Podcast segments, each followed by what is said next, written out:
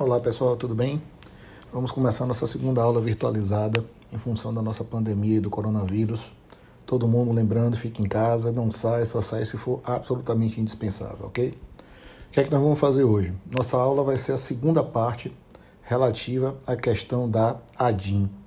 Nas aulas passadas, nós falamos na primeira aula ainda presencial, nós falamos especificamente sobre o que era a ADIM, o que é a ação direta de inconstitucionalidade como principal ação do controle concentrado que nós temos aqui no Brasil, não é?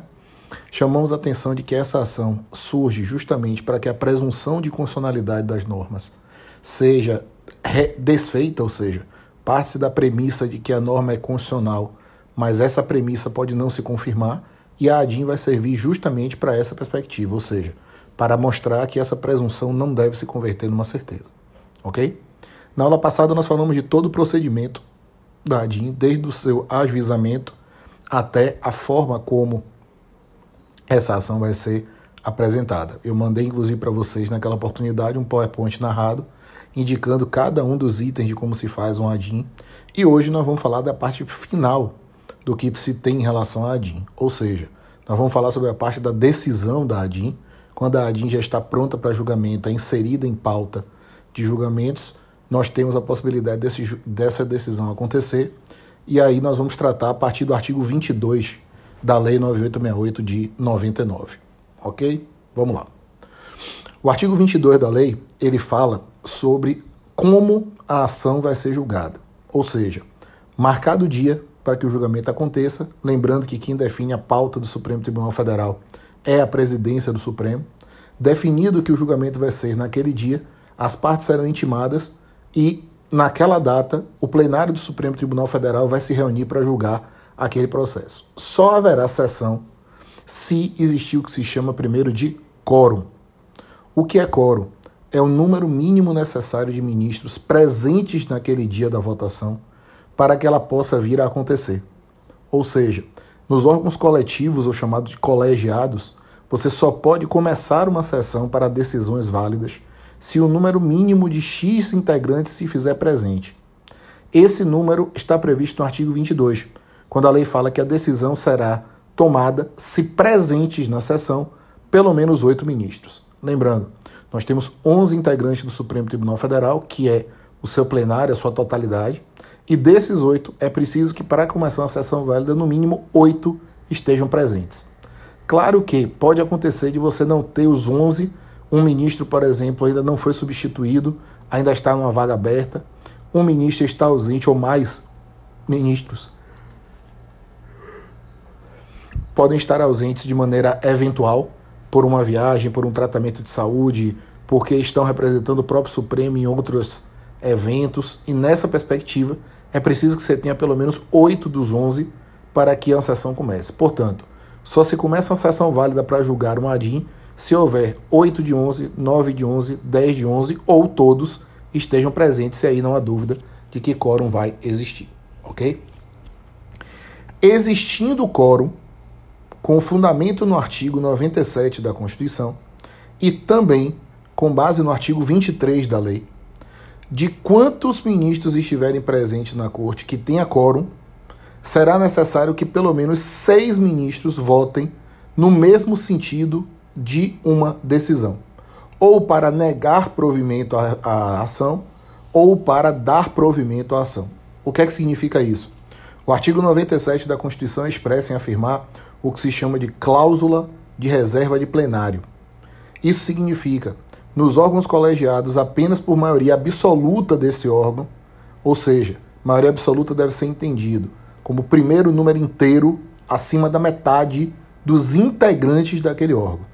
Neste caso, considerando que o Supremo Tribunal Federal tem 11 integrantes, metade do Supremo seria 5,5, primeiro número inteiro acima da metade, 6 integrantes. Muito bem, então, decidido por seis integrantes no mínimo, é preciso que essa decisão seja tomada, e aí é um pouco de matemática. Necessariamente, ao final da colheita dos votos, é preciso que haja, num sentido ou no outro sentido, pelo menos seis votos. Então, vamos fazer algumas simulações por aqui. Primeiro lugar, eu tenho 11 ministros do Supremo presentes e os 11 votam no mesmo sentido. Não há dúvida que esse julgamento começou e se encerrou. É um julgamento perfeito. Aperfeiçoado por quê? Porque eu tive 11 votos no mesmo sentido, ou da concessão da ação ou da denegação da ação, ok? Dos 11 votos, eu tive 8 votos pela concessão e o restante, ou seja, 3, pela denegação. Havendo 6 votos no mesmo sentido, essa votação também se encerrou, não há impedimento algum. Eu tive 6 votos pela denegação e 5 pela concessão. Essa votação também se encerrou. Eu tive 6 votos no mesmo sentido. Eu tenho presentes nove membros, ou seja, eu tenho quórum, começo a votação e ao final de todos os que estavam presentes, a votação se encerrou em 5 a 4. Esta votação não se encerrou. Por quê? Porque não houve seis votos ainda fixados em determinado sentido. Nesse caso, aplica-se o que está no parágrafo único do artigo 23.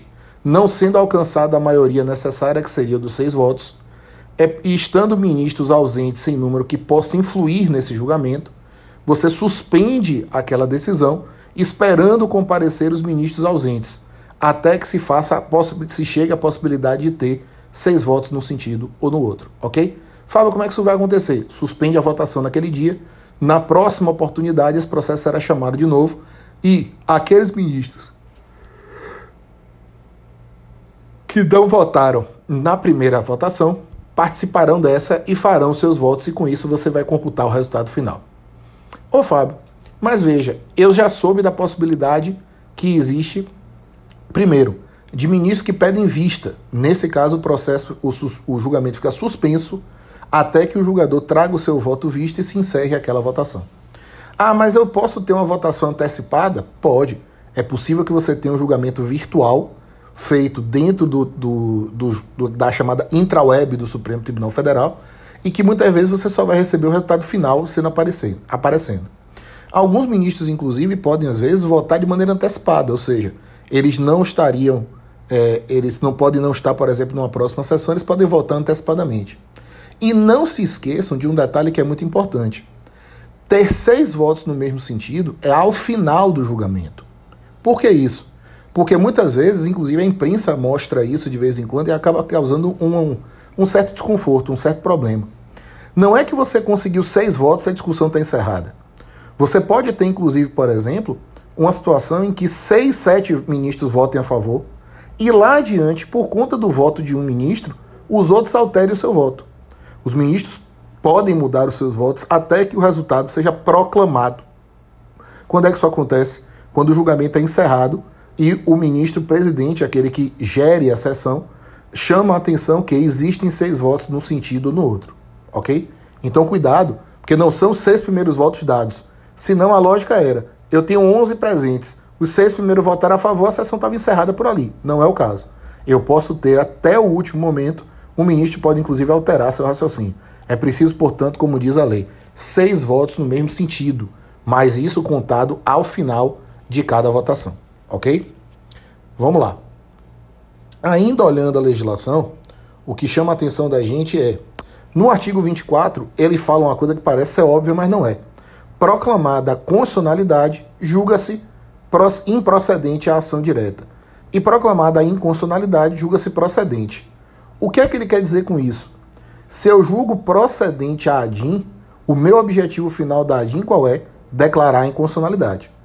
Se eu julgo improcedente a ADIM, é porque eu declarei a constitucionalidade.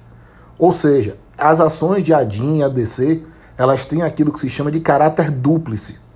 Ou seja, a decisão que foi tomada implica no efeito vinculante que a gente já tratou lá atrás. Se a ADIM foi julgada procedente, é porque a decisão foi pela inconstitucionalidade. Então, todo o Brasil tem de se submeter à ideia de que aquela norma foi declarada inconstitucional, com efeito vinculante. Se a ADIM foi julgada improcedente, ou seja, a alegação que estava contida nela não era verídica, é como se você convertesse aquela presunção de constitucionalidade em uma certeza.